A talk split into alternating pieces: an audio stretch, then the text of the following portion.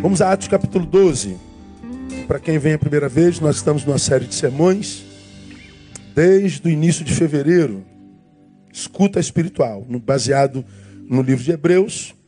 Estudamos de 1 a 12 Hebreus e entendemos o contexto do texto, do livro.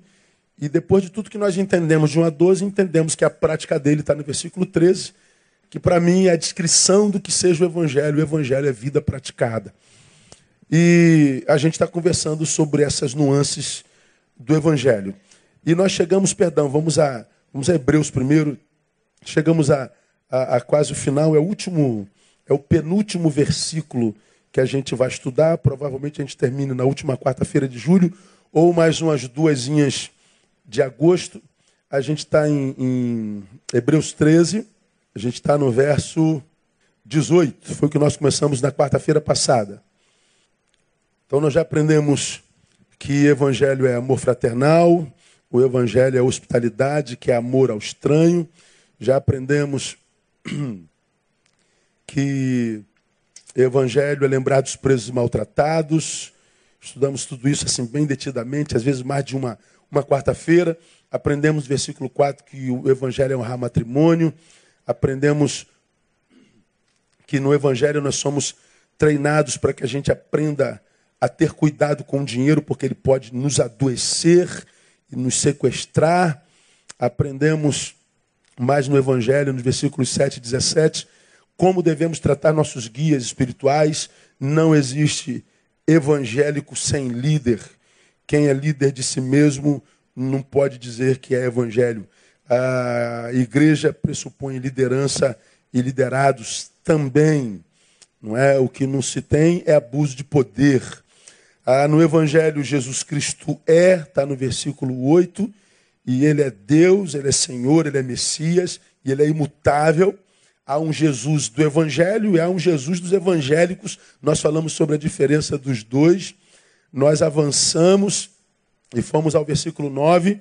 Falamos que no Evangelho, reflexão prescinde sensação.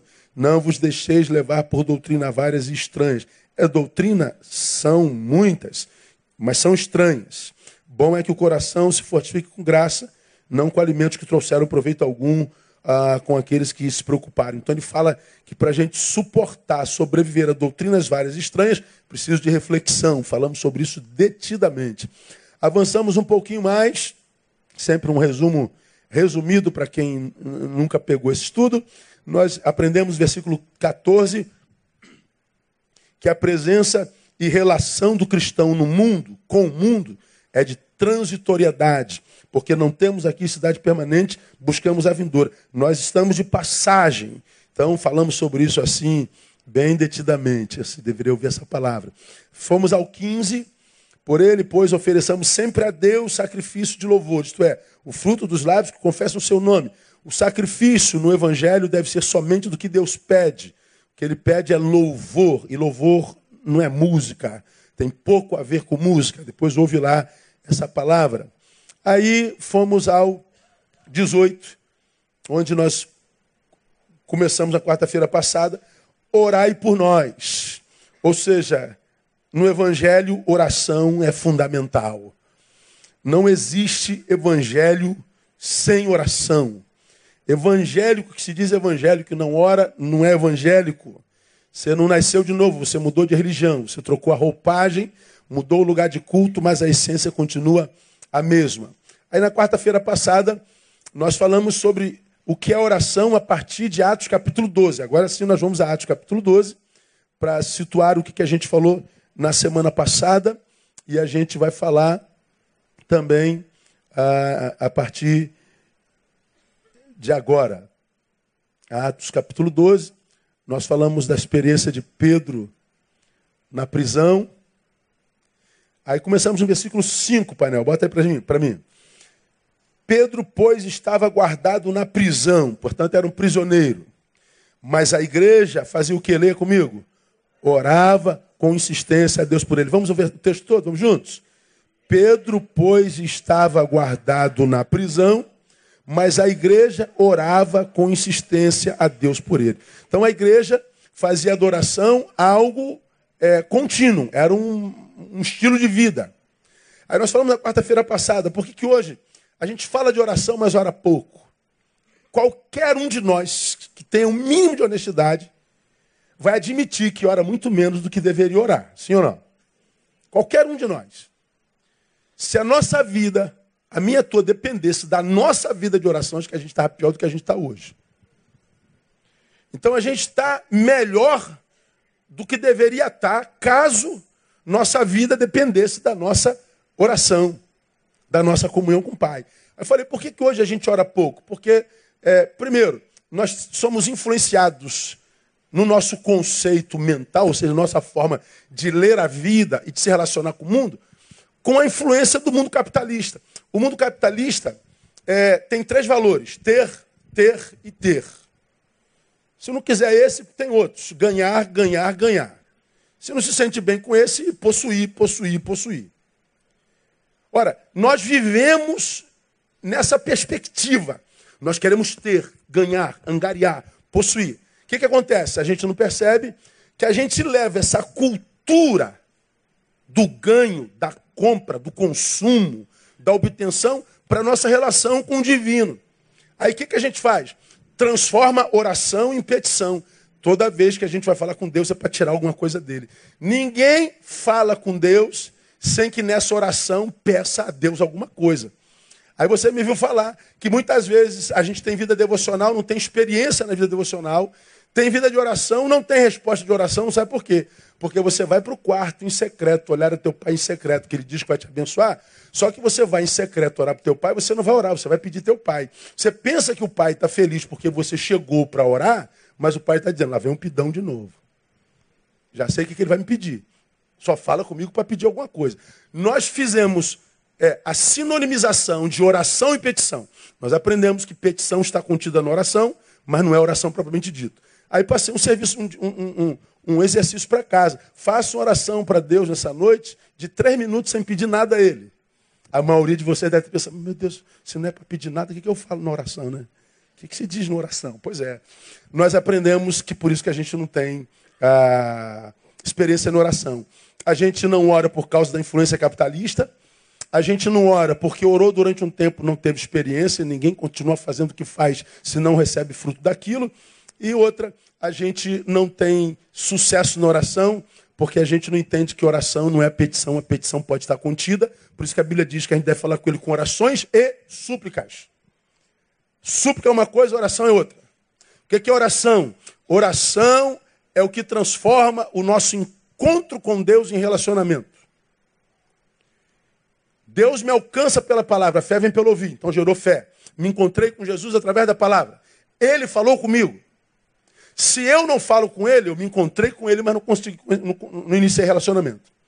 Quando ele fala comigo e eu falo com ele, iniciamos relacionamento. Então, oração é aquilo que produz intimidade. E não pode haver intimidade se um dos relacionáveis, toda vez que fala com Deus, fala para pedir. oração é diálogo. Oração é troca de ideia, como quem conversa com o pai. Coração é abertura de coração. Oração é abertura de coração. Oração é o derramar-se na presença do Senhor. Oração é o que faz a manutenção da nossa intimidade com Ele. Então, a, a, a oração ela é preponderante na vida de um cristão. Não tem jeito, não tem como ser de outra forma. Agora, eu fiquei de nessa noite começar a estudar com vocês, nessas próximas quartas-feiras, algumas, algumas, alguns frutos práticos que são claramente manifestos e percebidos na vida de quem ora. Algumas, alguns valores, alguns frutos do, que são são achados na nossa vida, se temos vida de oração, que, que são práticos, são praticáveis, e a gente vai ler nesse texto que nós já lemos na quarta-feira passada, e eu não vou reler hoje. Então, o que, que a oração faz, além de inaugurar a nossa relação com Ele? Nos especializa e naquilo que eu vou chamar em remar contra a maré. Me especializa em remar contra a maré? É, pastor. Me, me, me especialista me especializa em, em produzir é, equilíbrio na minha interioridade. Ou seja, o que está do lado de fora eu não tenho como equilibrar, mas o equilíbrio permanece aqui dentro. É, ela gera essa destreza de fazer uma desconexão entre o que acontece fora e o que acontece dentro. A oração nos capacita para transcender circunstâncias. Veja o versículo 6. Bota para a gente, painel. No 5 diz: Pedro estava preso. A igreja orava com insistência. Aí no 6 começa o resultado. Ora, quando Herodes estava para apresentá-lo, nessa mesma noite estava preso Pedro dormindo entre dois soldados, acorrentado com duas cadeias, e os sentinelas diante da porta guardavam a prisão. Olha, olha os antagonismos desse texto. Tiago foi morto outro dia. O povo adorou. Herodes era político. Vou matar mais um, vou alegrar o povo. Pedro está preso. Bota o seis. Nessa mesma noite, ou seja, a, que Pedro ia ser apresentado, Pedro estava dormindo entre dois soldados. Agora olha lá, acorrentado com duas cadeias. O, o que chama de cadeia é as algemas. Diz mais adiante que ele estava também sob grilhão nas pernas. Então ele tinha os grilhões nas pernas e corrente unindo as mesmas.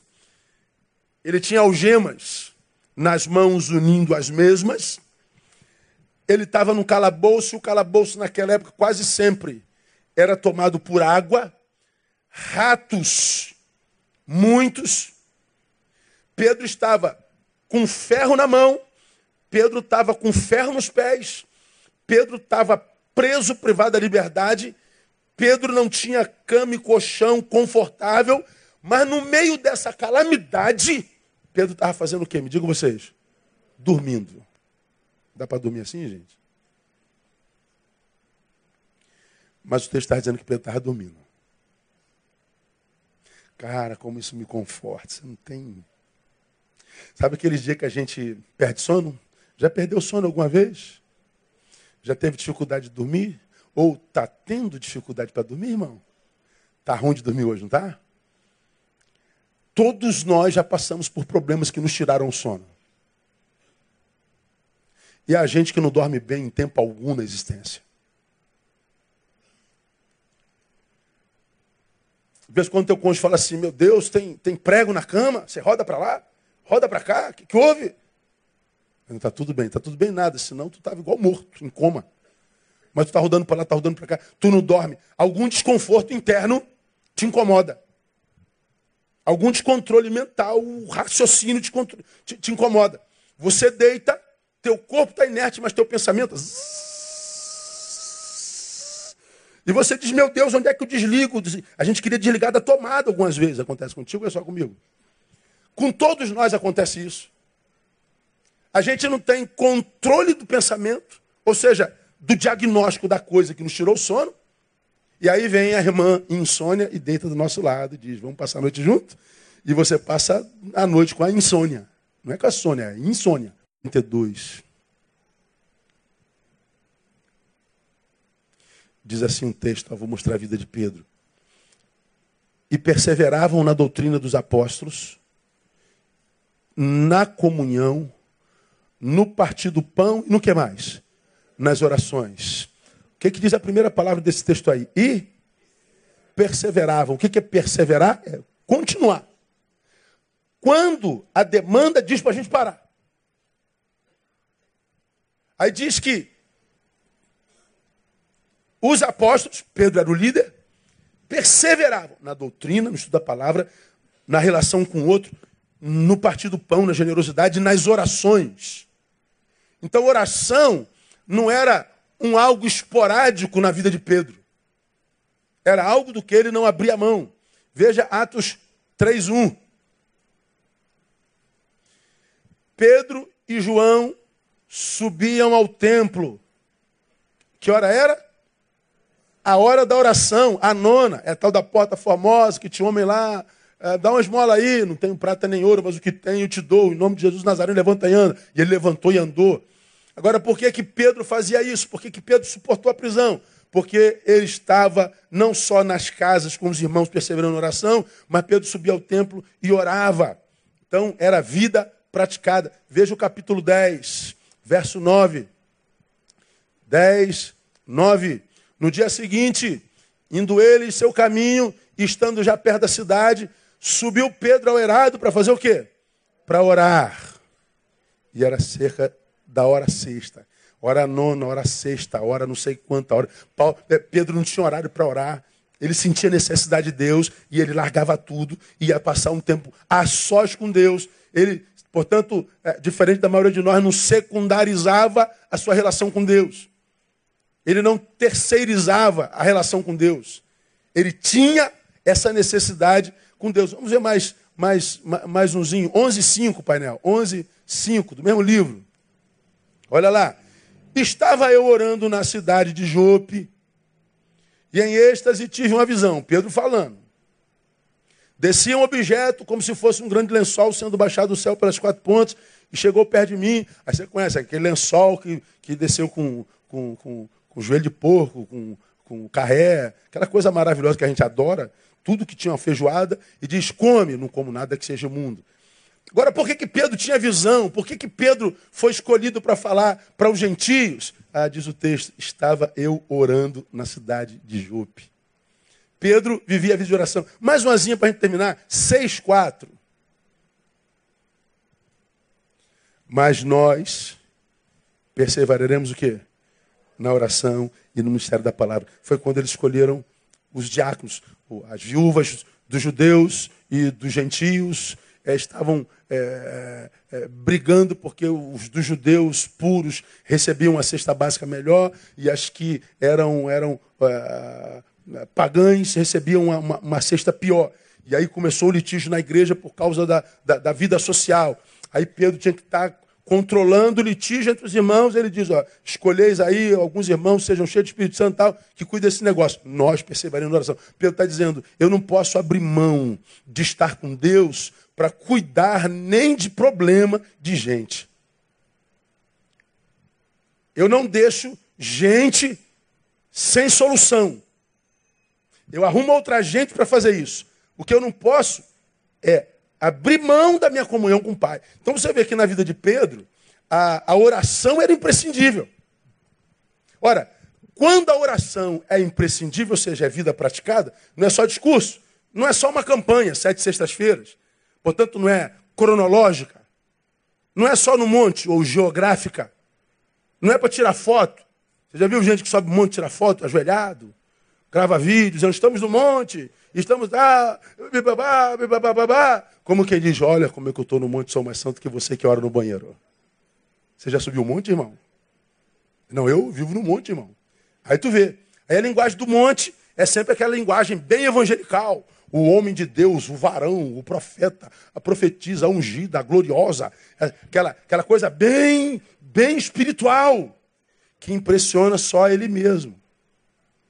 Mas Pedro não, Pedro tinha vida de oração que não era fotografável, era real. Não era liturgia, era modus vivendi. Era prática vivencial.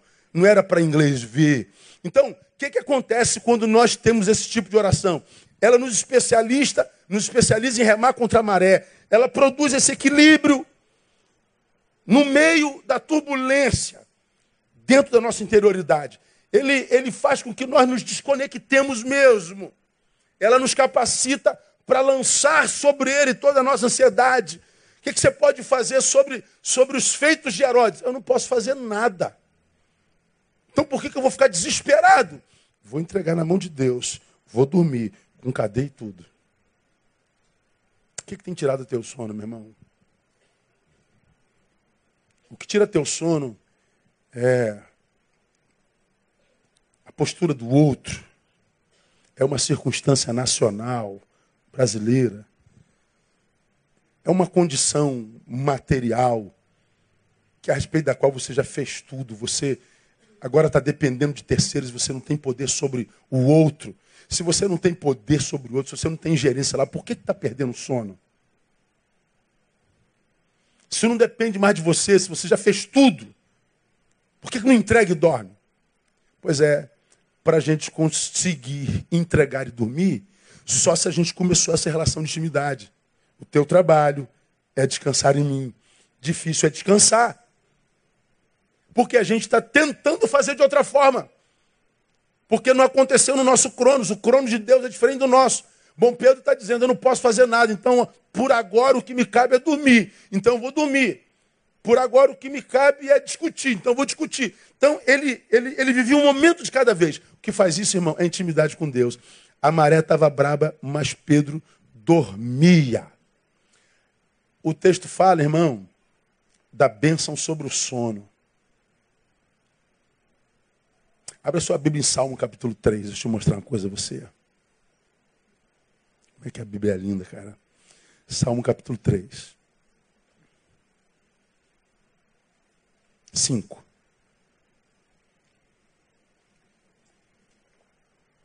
Três, cinco.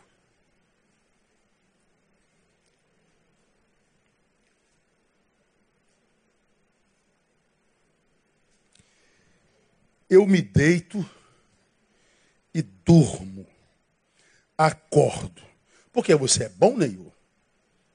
Porque você tem controle pleno, Neil? Porque você é, é, é estudado, Neil? Porque você é semideus? Não, não. Eu me deito, durmo, acordo. Por quê? Leia vocês. Porque o Senhor me sustenta. Quem está dizendo é Davi. Aí eu vou para as minhas elucubrações. De que sustento eu preciso se eu estou dormindo? Eu preciso de sustento quando eu estou carregando um saco de cimento. Eu preciso de sustento quando minhas forças já se foram depois de tanta luta no dia a dia, na vida. Meu Deus, estou cansado, Deus me sustenta. Agora você chegou ao final do dia, deitou, só está dormindo que o Senhor está sustentando. Está te sustentando do quê? Que tipo de sustento a gente precisa no sono? Pois é, é, é tem, tem, outra promessa. Provérbios capítulo 3. Provérbios 3, 24. Quando te deitares, não temerás. Sim, tu te deitarás e o teu sono será como? Suave. Tu te deitarás, não temerás, ou seja, você vai conseguir desligar do, do, do que viveu e do que vai viver, ou seja, vai ser absolutamente senhor do teu agora.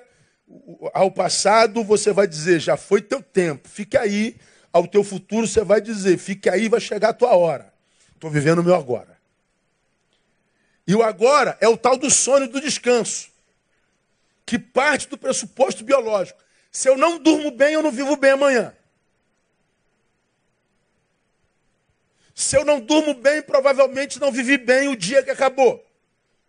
Se eu não durmo, eu não tive domínio sobre o meu dia, o meu dia teve domínio sobre mim. Então eu desperdicei um dia, provavelmente. Durmo mal, já sei que o meu futuro está escrito. Vai ser no mínimo semelhante ao meu dia anterior. Outra porcaria. Agora, vive um dia mal, dorme mal. O outro dia mal de novo. Esse final de dia, o segundo, você dorme mal de novo.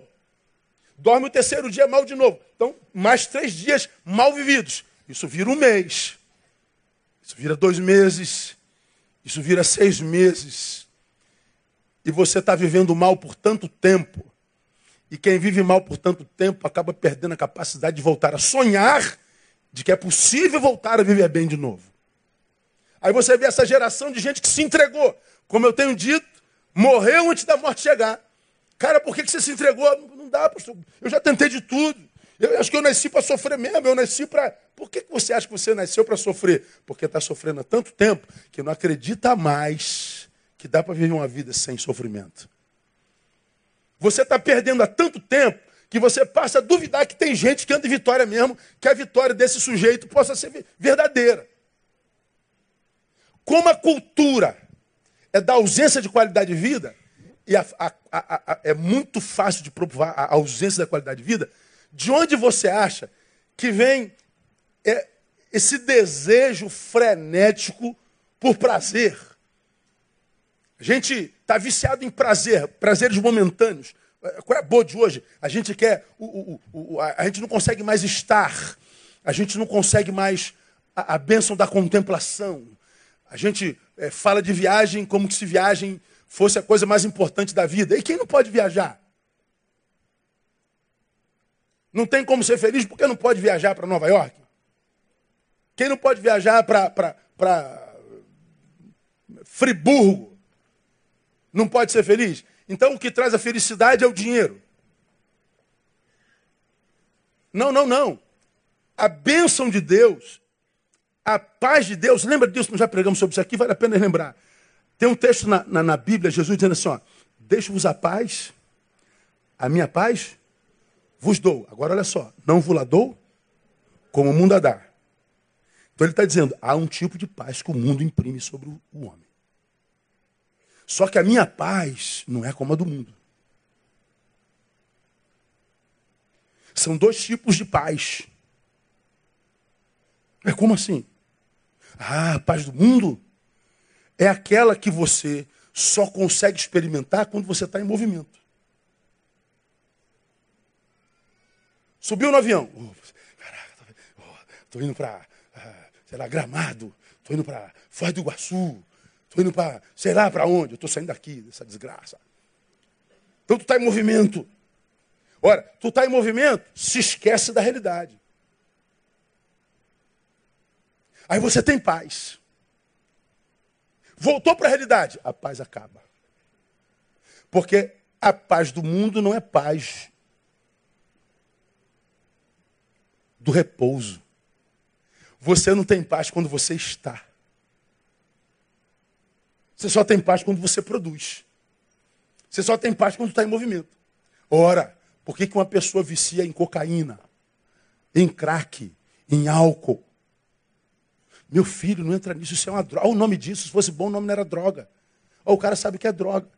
Só que quando ele deu aquela cheirada naquela carreirinha de, de, de cocaína, cara, ele foi lançado numa outra dimensão. Brother, vocês não têm noção, irmão. O bagulho é doido aqui em cima. Pois é, a droga provoca uma sensação muito melhor do que aquela que ele tem na vida quando está de cara limpa. Droga para o drogado é a vida dele. A droga me tira dessa droga de vida que eu vivo. O álcool me tira dessa droga de vida que eu vivo. A religião, o culto, me tira dessa droga de vida que eu vivo. Então, quando eu estou no culto, é uma bênção, pastor. Estou no culto, pastor, eu esqueço dos problemas, porque Deus fala no meu coração, a oração toca no meu, no meu peito, e eu fico feliz. E quando acaba o culto? Aí volta a droga de novo. Eu preciso de culto segunda-feira, preciso de culto terça-feira, preciso de quarta-feira, preciso de culto sexta-feira, preciso de culto às 8, 10, 12, 14, 16, 18 e 20. A religião tem tido o mesmo efeito que a droga tem em muita gente. Porque o que se quer é fugir do repouso. Pois bem, essa paz que só é paz no movimento é a paz do mundo. Jesus diz: a paz que eu dou não é essa do mundo. É aquela que eu tenho no movimento, mas eu não dependo dele para vivê-la. Eu tenho paz no repouso. Porque ninguém consegue fazer o tempo inteiro. Você tem que repousar, você tem que dormir. Pois é.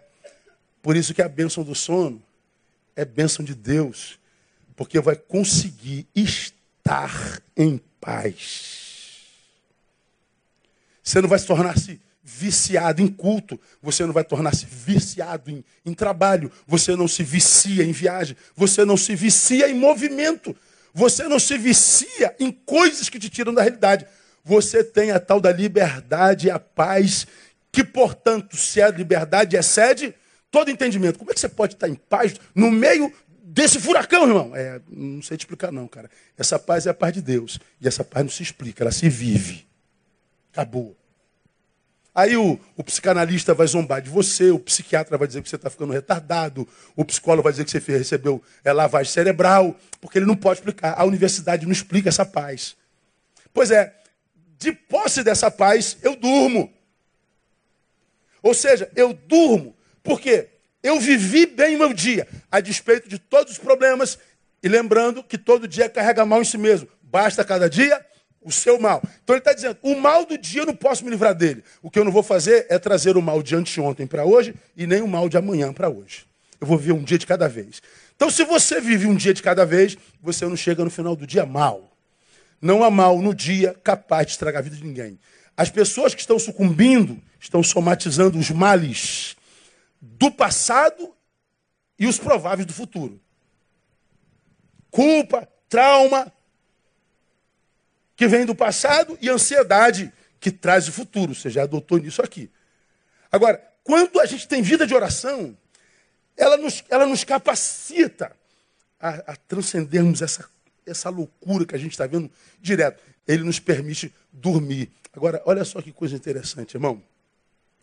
Ah, além disso, por que a bênção para o sono? Salmo 91, painel.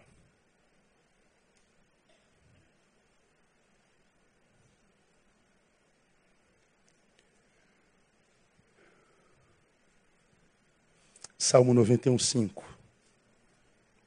Vamos imaginar que você fosse o diabo. Ou é? Não. Mas vamos imaginar que que você seja. E vamos imaginar que você soubesse que tem um homem de Deus que está atrapalhando o teu trabalho, a tua carreira. Você veio para matar, roubar e destruir. E você sabe que esse homem, ainda que de Deus, se não dormir bem, não vive um dia bom. E se ele viver um dia, dois dias, três dias maus, porque viveu um dia, uma noite, duas noites, três, duas mal, você como diabo, não iria trabalhar no sono dele, não? Eu iria atrapalhar. Eu viraria aquele mosquito diabólico que aparece de madrugada que sabe que você escuta com o ouvido. Como que o mosquito pode saber que você escuta com o ouvido? Fala a verdade, mano. Porque toda vez que ele vai. Ele vai aonde? No ouvido. Tu já viu o mosquito fazer no joelho? Você já viu o mosquito na, na palma da tua mão? Não. Toda vez que ele vai fazer barulho, ele vai no teu ouvido. Aí eu fico pensando, como é que esse desgraçado sabe que eu ouço pelo ouvido? É diabo. Não é possível que ele saiba que ele me atormenta aqui. Mas ele fica atormentando, e é de madrugada, você acende a luz, tu roda o quarto inteiro. Acho miserável? Não acho miserável. Tu deita, vem cinco minutos, o que, é que ele faz? Ora, se eu sou diabo, eu incorporava um mosquito toda noite para atrapalhar teu sono. Tu não dorme nunca mais na, na, tua vida. Porque eu sei que se eu atrapalhei teu sono, eu atrapalhei teu dia, atrapalhei teu dia, atrapalhei o sono seguinte. E se eu somatizar dias maus com noites mal dormidas, eu roubo teu sono. Eu destabilizo você. Eu tiro o teu humor. Te torno ranzinza chato, mal-humorado. E se eu te torno ranzinza chato, mal-humorado, porque não dorme bem e não administrou bem o seu dia, eu te transformo num homem iracundo, daqui a pouco violento. Eu estou falando bobagem. É um somatório. Então, quando ele diz assim, ó, eu me deito e durmo, acordo porque o Senhor me sustém, por que, que você acha? Olha o versículo 5. Não temerás o quê? Os terrores da noite. Que terrores da noite são esses, irmão? Intervenção maligna sobre o nosso sono. Intervenção sobrenatural sobre o nosso biológico. Não há é, ação espiritual só quando eu estou possesso pelo diabo e quando eu estou acordado. Não há ação espiritual só quando eu estou sendo é, é, é, possuído, mas eu posso estar sendo só oprimido do lado de fora, opressão de fora para dentro, possessão de dentro para fora. Não, eu também posso viver opressão e ação e ataque demoníaco quando eu estou dormindo. O salmo, que é um salmo de promessa, começa dizendo: aquele que habita no esconderijo do Altíssimo, a sombra do Todo-Poderoso, o quê? Descansará. Por que, que ele promete descanso? Porque ele sabe, você já aprendeu, que o cansaço é um ladrão. Ninguém funciona bem cansado. Ninguém chega na plenitude da potência cansado. E ele está dizendo: se eu habito no esconderijo do Altíssimo, é na sua sombra que eu descanso. Aí ele fala que o Senhor é seu refúgio. Ele me livra do laço do passarinheiro, da peste perniciosa. Ele me cobre com as suas penas, debaixo das suas asas encontro refúgio. A sua verdade é escudo e broquel. Aí ele diz: Você não vai temer os terrores da noite, nem a seta que voa de dia e de noite. Hoje, então, no Rio de Janeiro, seta que voa de dia e de noite é bala perdida. A, a dona Hélida perdeu o seu filho enquanto jogava a bola. Foi, foi, foi cometido por um tiro.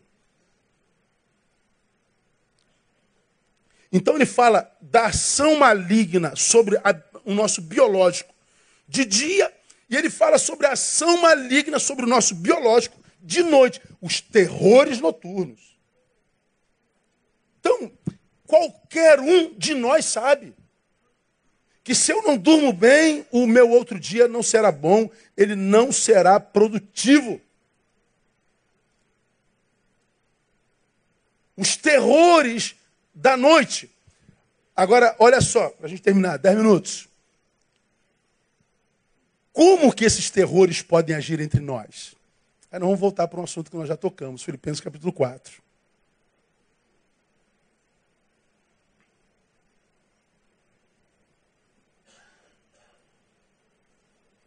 Filipenses capítulo 4.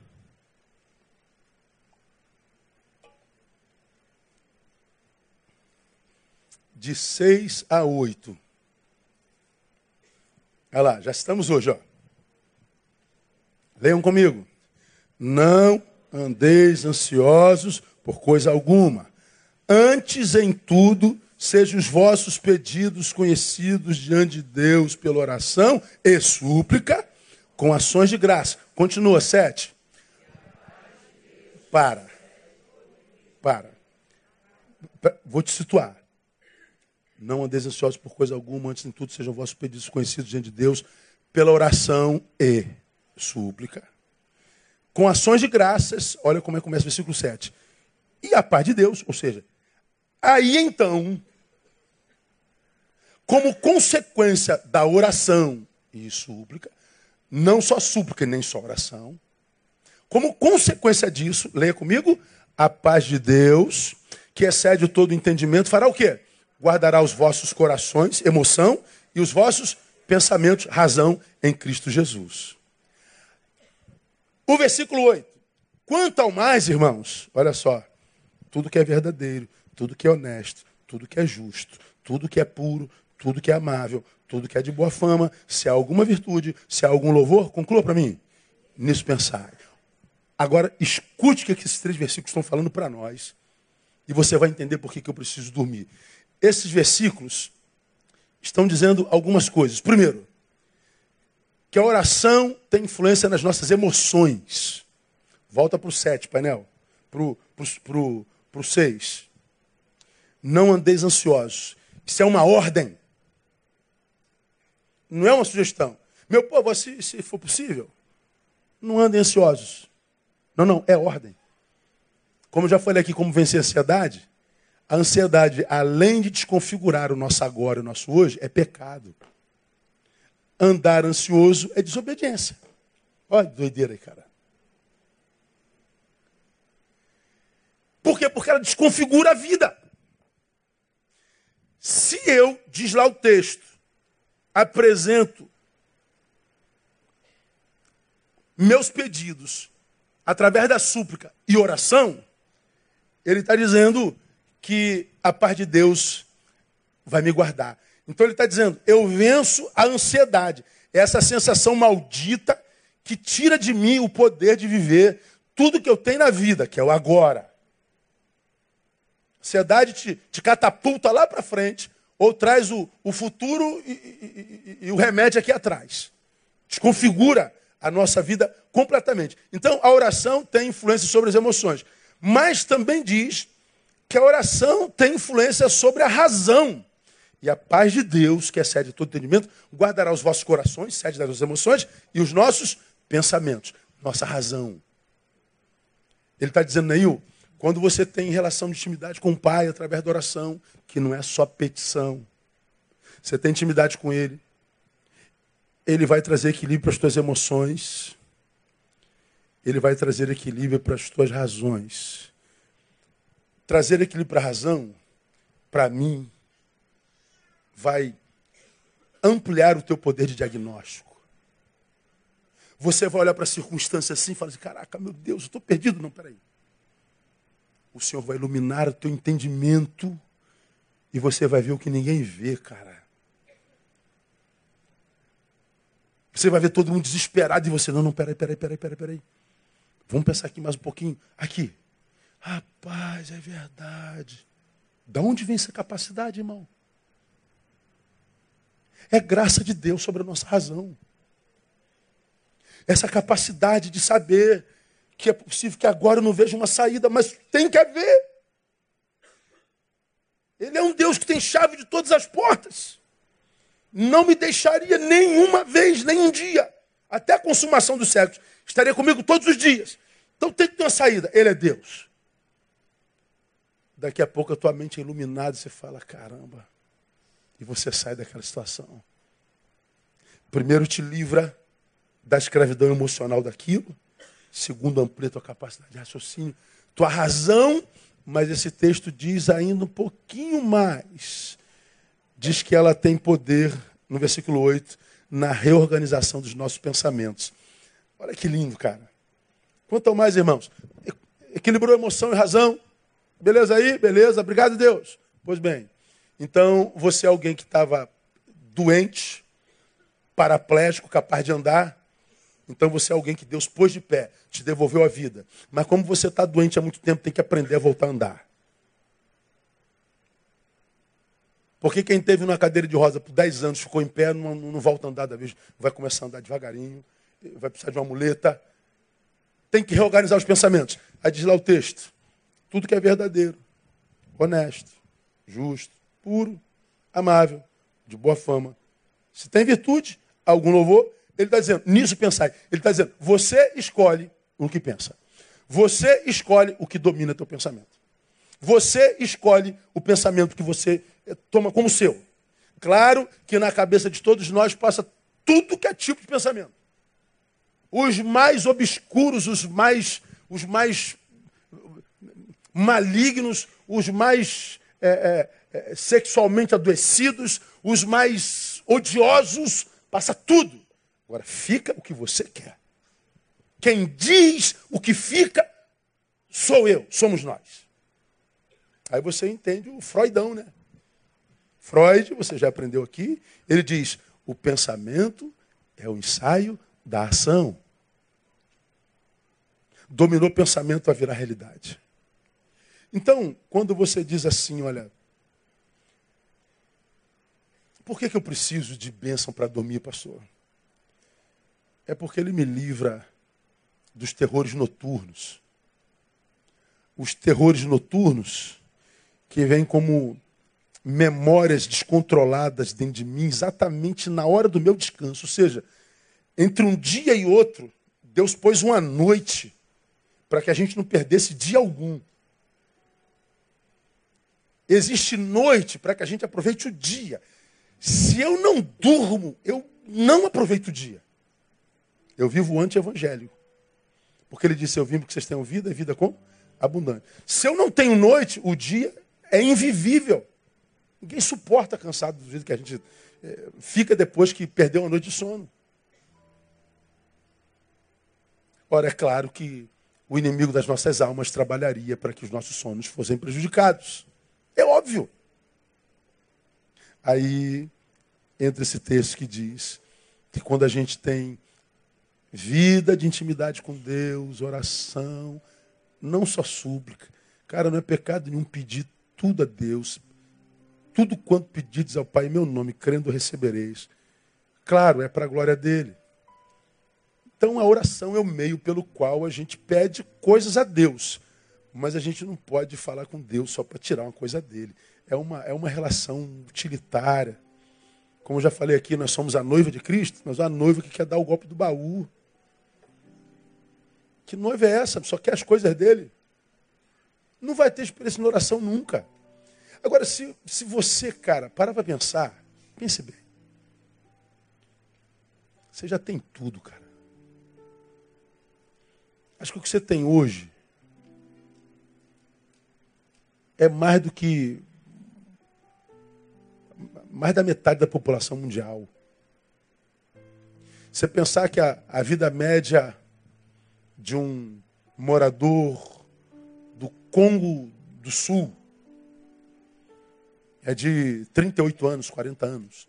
O Brasil já chegou a 80 quase. E o nosso país é país de terceiro mundo.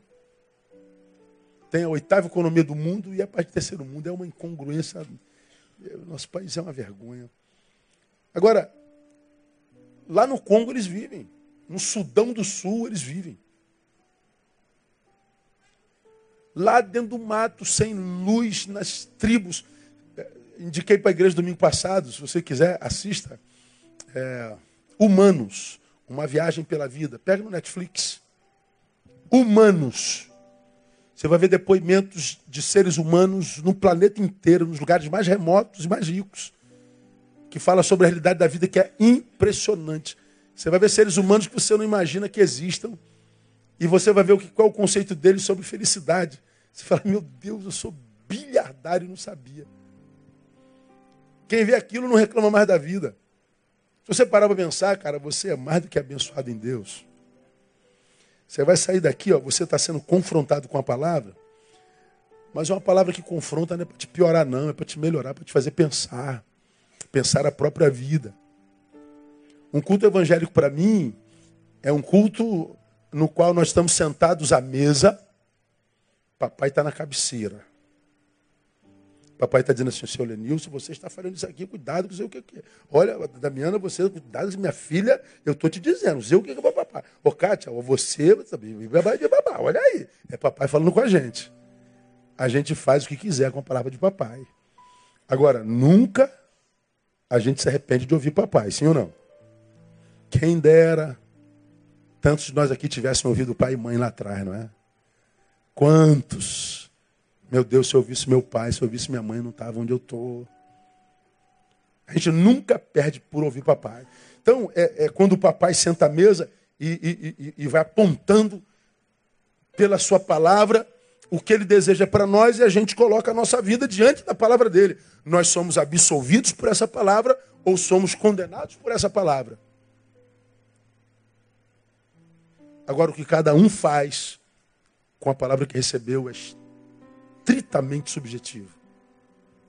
Como eu tenho dito, eu gostaria de que a minha religião tivesse algumas doutrinas de uma outra religião. Por exemplo, como Paulo foi o cabeção, foi o filósofo, queria que Paulo tivesse escrito alguma coisa sobre reencarnação, por exemplo. Imagina, cara. Como já falei aqui umas mil vezes.